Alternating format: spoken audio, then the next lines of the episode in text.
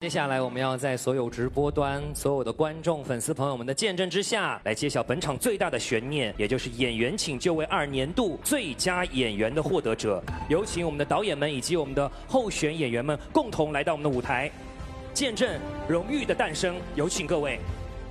Hello，大家好，欢迎收听本期的有间职场，我是 Nico。我是导演伊万，伊万导演啊，不知道你最近有没有看那个比较火的一个综艺啊，叫做《演员请就位》第二季。当然有看啦。节目组一开始打电话说邀约我过去的，但是我因为档期太满了，我就没有去。我就推荐李少红导演，哦，不是，是小四导演。哎呀，真的是感谢你啊，把这个郭导推荐给了节目组，让整个节目组导演的水准拉高了一大截，并且让这个节目充满了争议性，更加有看头了呢。当然啊，有争议才有市场啊，不然全都请一个 level 的导演，那栏目组赚什么钱呐、嗯，是的，就这个节目对于郭导来说，真的是要感谢郭导啊，是吧？嗯，哎，我确实已经装不下去了，真的是郭小四确实，嗯，为什么一定要笑？我就是要一直装装到最后。那 不是要给大家一些反应嘛，就是说开始我们是装的，对不对？哦，我不行，我装得下去，毕竟是演员请就位嘛，我一定要演到最后，我就是那个主角，好吗？啊，那你这个伊万导演确实是比较戏精啊。就《演员请就位》这个节目啊，就是为了防止很多听众可能没有看过它，我来进行一些简单的一些阐述吧。这个综艺到底是干什么的？就是这个节目的话，邀请了四位导演：郭敬明、陈凯歌、尔冬升，还有赵薇。这四位导演在业内还是比较知名的啊，当然好的跟坏的名声都有啊，比较知名的。邀请这位四位导演之后呢，做一个评判的呃一个评委，然后还会邀请一些年轻的演员，或者说是偶像，或者说是比较老派的、从业经历比较久的一些演员到节目中来，他们一起进行分组的 PK。他们都会被分组之后去演绎做评委的四位导演的一些作品，然后呢，拍完了之后啊，进行一定的什么改编也是 OK 的。拍了大概十分钟左右的一些片段之后，他们都会被这些导演来进行点评与评分，就这样的一个节目。然后呢，表演那些好的，最后被留到最后那些演员的话，那他们就是也会得到一些合作嘛。通过这样的综艺，会让自己的一个演技得到更多人的一个认可，就差不多是这样的一个综艺节目。嗯，你说的很对啊，还要我补充什么？你作为导演，难道你不知道这个节目最大的亮点不是看那些演员的表演吗？而是听那些导演怎么去骂那些选手，好不好？这个才是最有亮点的地方。这个综艺在我的角度里来看的话，还是有一点好处的，它就是可以间接的拔高观众的品味，就是观众能很明显的区分出哪些是好演技，哪些是略差一点的演技。哪些是没演技？你干嘛这么没演技？直白？我本来想委婉一点的，你真的是 我们是一档好尴尬就是说实话、说真话、be real 的一档节目，好不好？干嘛要这么委婉呢？我我怕打击别人的自信心嘛，哎不要毕竟我也接触过那种没什么演技的演员。对你作为导演，确实会有这样的一个烦恼的，对，还演。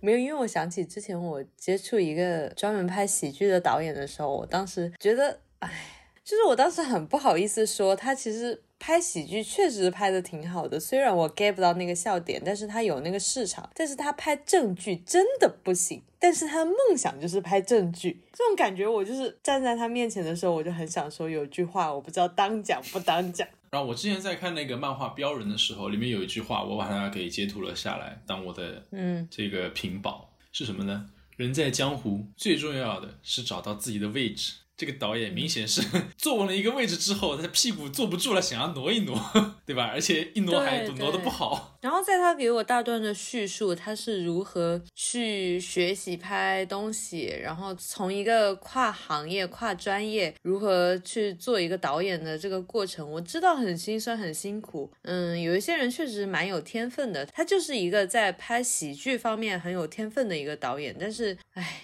他拍其他的真的不行，从他惨淡的票房里面，我们就可以看到，啊，对，这是一部院线片，但是我还是不说他名字了，嗯，很尴尬。好的，那我替这位导演感谢你啊，保护了他的隐私。OK，我是觉得有些人在一些领域能够有一些天分做到顶尖、做得好的话，已经是很不容易的了。如果说想要去挑战的话，那你做好就是说被打击的一个准备吧。然后你刚才对于这个导演的评价啊，其实我在看节目的时候听到过尔冬升对张大大有一个评价，因为他们、呃张大大还有。呃，另外一个漂亮的女孩子，我忘记叫什么名字了。还有另外一个偶像演员叫陈有为，这个我记得，因为两个男的就被批哇，的最惨。漂亮女生你都会忘记名字，不像你耶，你已经不是你了。哎，但是尔冬升导演评价她的一个是说长得很漂亮，但是没有特点。确实，我也是这么感觉的，所以我没记住他的名字。你看，你已经具备尔冬升的眼光了。下一个嗯尔冬升就是这个把我给烦了一下，不错不错。好，就是尔冬升他评价张大胆的那出戏的时候，他也有一个类似的评价，说你在主持界做得好就已经是很不错的了，然后你。不要想的就是说一定要做一些跨界去做演员什么的，就是你能够把这个主持人给做好，一样非常的风光，一样非常的优秀的。不要去做自己特别不擅长的事情，特别是在这个年纪的去做一些跨行业的事情。如果说张大大真的想要去坚持做演员这条路的话，那他一定要做好被导演给 diss、不断被打击的这样的一个准备。没有，我刚刚你在提张大大的时候，我忽然想起来，之前我们也有接触过。我忽然发现这个节目里面很多人我都接触过，尔冬升我也接触过嘛，然后张大大也接触过。就短暂的接触的时候，他还是在做主持人，他并没有去做一名演员。他确实是一名还不错的主持人，他能记住现场所有人的名字，你知道吗？我记得上一个能记住现场所有人，包括幕后人员的名字的人是汪涵，然后第二个人就是张大大。也就是说，在某些领域，张大大跟汪涵是处于同一个水平的。你又来了，这个刚刚马上学到了我的耳 东升的那个技巧。是不是？哎，可以，哎。嗯嗯，但是你说像张大大这样子在主持领域还是比较有天分的，却要转行去做演员，嗯，你是怎么看的呢？是这样的，在媒体圈，尤其是演艺界，或者是说艺人界吧，他们会面临一种职业上的困境，会觉得需要留存一些作品下来。像电视剧演员，或者是主持人也好，或者是歌手也好，他们为什么特别特别想要去演电影？正是因为我们过了十年或者二十年之后，会去回看一部电影，但是不会去回看一部电视剧。然后也不会去回看一个综艺，或者是去回看一个《快乐大本营》，但是电影我们是会去回看的。作为一个演艺界的人士，他是希望有一个作品可以留下来的。就是被大家回忆的东西，就被人给记住的一个东西。对，就是当时那个阮玲玉拍摄阮玲玉的那个电影的一个后期的采访，我记得刘嘉玲当时就说了一句话，她就说中国香港电影史上无论数到第几个，一定要数到我刘嘉玲。嗯，这个他的一个对自己的期望已经很高了，所以对对于这种艺人来说，他们会希望自己能够时常的被人们给记起。他们最怕的应该就是被别人给遗忘了，就怕自己不红了。对对，甚至是变得泯然众人了。因为享受过在聚光灯下被关注过后的那种感觉之后，你很难去把它给彻底的抛下跟放下。对，尤其是张大大这种所谓的综艺节目的主持人吧，因为综艺现在太多了，铺天盖地全是综艺，所以他可能也是到了一个工作的瓶颈期，非常想要有属于自己的真正的可以留存的作品。嗯，然后他在台上跟尔冬升导演抗议说：“你这样子批评我，就是表达的意思嘛，就是你这样批评我呢，其实对我都不太公平。说我最近为了演这出戏，我很久没有睡好了，我还开始掉头发，我从来没有掉过头发，怎么怎么怎么样。”尔冬升导演就直接很无情的批评他说：“你说这些话对我来说是没有意义的，生活里面谁没有压力啊？怎么怎么怎么样？就是他是会看一个结果的。”他是说的。谁没有压力啊？谁不会掉头发、啊？你有时间掉头发，你就应该有时间去多看几部电影，多看几部电视剧，多研究一下演技。你还有时间去医院？你知道我们导演有多少天睡不着觉，掉了多少头发吗？他好像差不多原话就是这样。说到头发，尔冬升其实他头发还是挺多的。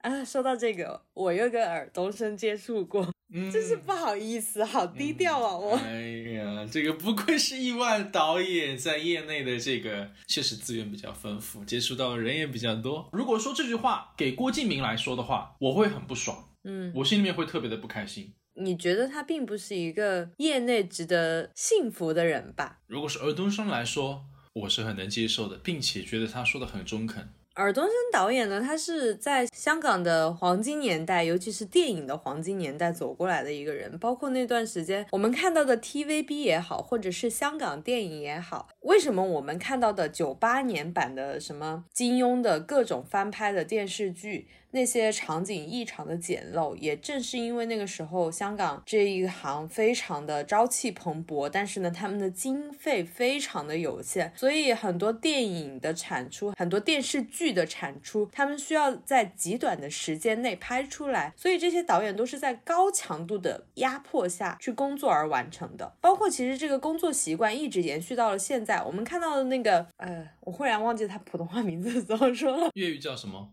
胡杏儿或者尔冬升，他们其实都是有私底下请专门的普通话老师来教他们普通话的。正是因为他们沿袭了之前的那个非常敬业的态度，所以你看到，尤其是胡杏儿，她在演戏方面对自己台词的一个要求。因为如果换做其他的香港演员，就觉得。哦，那我以后后期配音就好了，我只要演技过关就行了。那不行的，以前无论是港姐出身的，或者是 TVB 出身的，他们就是要以一个专业的态度去学习。我在哪个圈子混，我就要去学习那个圈子的知识和那个圈子最基础的技能，就要得到同行的认可。对，包括尔冬升导演，我记得当时尔冬升知道我们这个要在内地播出的时候。他是全程用普通话回答我们的，那他其实回答的时候应该会比较吃力吧，因为这不是他擅长的。他那段时间普通话确实没有现在那么好。对我，我其实现在看他在上综艺的时候，我觉得他的普通话其实已经很不错了。对他都能说儿化音了，你知道吗？我看的时候我觉得哇，真的好欣慰啊！北京老师吧。所以就是像尔冬升他们这种比较敬业的，同时也有比较可靠的业绩来为他个人进行背书的时候，他说出来的话才是可信的，才是值得听的。哪怕是说的难听，他的初心也是为了让这些台上的演员会变得更好。嗯，同时也会让他们更加直面到自己所有的一些缺点是什么，而不是去说一些模棱两可的话，去做一些老好人。甚至说一些颠倒黑白的话，让这个 S 卡变得不值钱。是的，S 卡就是能够让在表演中的这些演员，如果说他没有通过那些投票的话，他应该被淘汰的嘛。S 卡就是可以直接把这个人给救起来，并且让他的节目中里面的这个演员的定位啊，可以得到抬升的。因为他们一开始在招揽这些演员的时候，会给他们评级嘛，有些 B 类、A 类、S 类的。如果给了 S 卡的话，就会给他一个极高的一个认可，就这样的一个功能。它本来就是很珍贵的一个东西，不能够随便发的，就相当于满分嘛，满分级别，对，差不多就是这个意思。然后尔冬升在评价陈有为演技的时候说，陈有为他是没有办法很好的控制自己的五官的，说台词的感觉就像是在嚼口香糖。我听了就会觉得很扎耳。同时，如果我是陈有为的话，我听到这些话，我会我会在台上哭的。我是我真的会哭的，这真的是很伤人的话。可是，如果你真的去仔细看陈有为的表演的话，确实有这种感觉。我就是属于那种当时可能挂不住面子会哭，而不是会因为这句话哭，就是会因为挂不住面子哭。但是我是需要这样的人来指责我的，不然的话我就一直得不到提升。那我可能的话就是真的会因为这句话而哭，因为我觉得这是确实会很伤人。嗯嗯，如果我是作为一个演员去做一个演出，我连说话的样子都是那么的磕碜，被你说的那么的形象，但是又很准确，但是又很丑陋的话。我真的会自责自己，我会觉得自己真的很差劲，演得很不好，我会因为这个而哭。嗯，同时，陈伟伟他不是偶像嘛，然后他这一次参加比赛来，也是希望能够自己获得一定的转型啊，所以他是跨行业嘛，但就不是演员，他是 idol。对，他是 idol，本质不是演员，他来参加节目的话。呃，也是想要自己做一个转型，完成公司的 KPI。呃，这可能是更大的原因吧，可能是更大的一个原因。然后在这个表演结束的时候，不是一些演员之类的话会庆祝自己把这戏演完了嘛，会来一些相拥啊，这种拥抱什么的。然后当陈尔维想要去拥抱他的这些合作的演员的时候，台下的粉丝就说：“哎呀，不要拥抱，不要拥抱，这样子。”你怎么可以谈恋爱？你怎么可以拥抱？你怎么可以和别人一起吃饭？就是很多女友粉，他的粉丝开始在台下作妖了嘛。然后尔冬升就点出来说：“你看你的这些粉丝把你保护的这么好。”甚至你跟你的这些一起演戏的搭档一起拥抱的话，他们都要说：“哎，不要拥抱，不要拥抱。”你知不知道，你以后老了之后，没有粉丝会喜欢你了的。你能靠的只有自己的演技，只是你的容颜。他们只不过是颜粉而已，就差不多这个意思嘛。他就很直白的去点出来了：“以色示人者，色衰而爱弛。”哎，不愧是有文化的亿万导演啊！这个确实今天又学习了，学习了，以前没听过的。对，反正就像这句话说的嘛，啊，这个虽然没听过，我还是懂这个意思的。是尔冬升他很直白的就去点出来，就张有为他现在的一个瓶颈是什么，以及就很直白的点出，如果只是靠自己的脸做 idol 获得了这些聚光灯、这些欢呼声，他最后这些都会随着他的年纪的增加而慢慢的消失。所以就警告他，如果你要在这个演艺圈继续生存下去的话，你只能靠自己的演技，靠自己的真实的实力，才能够去获得人们的尊重，在这个市场里面长久的活下去。然后又批评了那些粉丝，你们不要把你们的偶像保护的太好，如果你们真的爱他，不要把那些负面评价全部都挡住。让他听听真实世界的这些声音。嗯，今天你们可以喜欢他，明天你们可以喜欢王嘉尔，后天你们可以喜欢 Henry，，大后天你们可以喜欢吴亦凡，大大后天你们可以喜欢各种各样的人，你们还可以喜欢鹿晗，你们还可以喜欢谁？那个谁？嗯，就反正就是铁打的粉丝，流水的偶像嘛。嗯。其实尔冬升他以前也是长得非常俊俏的，小生对，就长得很很年轻的时候照片真的是我把我被惊艳到了，长得很好看的。然后他最后的话很敬业的去转型做演员，然后最后开始做导演，所以他每一步都走得很扎实。同时，这种奶油小生出道的尔冬升去批评这种偶像，他是很有话语权的，因为他以前就是这样的一个人嘛，对吧？这样，然后他通过自己的努力去得到了今天的这样的一个业内认可的这种崇高的地位。所以说出来的话是非常有可信、很有分量的。唉，是啊，你能不能说一点升华呀，同志？没有，因为尔冬升作为香港电影金像奖协会的董事会主席，说这些话真的非常有分量。毕竟我们大家，我相信没有人没有看过他导演的《门徒》或者是《旺角黑夜》。你不要告诉我你没看过，我当然看过啊！你不是你不是问的是那些没有人相信没有人没看过，我是看过的，我答应什么呢？确实啊。对，就是拿得出作品来的。对，还有包括就是色情男女啊，我觉得天呐，就是张国荣在里面那么帅，不可能没有人看过吧？还有我是路人甲呀，就是大家都看过。无论尔冬升评价陈有为，或者是评价张大大，都离不开说你干你的本职工作干得挺好的，你就不要转行了。如果你想转行，那你就好好的转行，就不要三心二意。这句话其实同样适用在郭小四身上，因为郭小四他本来开一个文化类的公司，开的好好的，写书写的好好的，他其实完完全全可以一直做这一行，哪怕是他转行去做编剧，他就不要去干导演。如果他干导演，那他就好好的干导演，就不要再去想他写作的事儿了，就不要再去想编剧这些事儿了，因为一个人确实干不了很多活儿。你以为人人都是尔冬升？你以为人人都是？亿万导演哈，陈建斌，我也是有这样的一个感觉，因为我现在是确实会发现，当一个人精力有限的时候，因为每个人一天只有二十四小时，对任何人都是公平的，不管你是贫穷还是富贵。但是你要去做到顶尖的话，你真的需要去全心投入。你说到这个，我又想起一个人哦，还挺有代表性的，演《天下无贼》的那个叫什么来着？刘德华吗？还是葛优？还是那个 Hello 树先生？然后又去拍了。王宝强。《西游记》哦，对，就是他。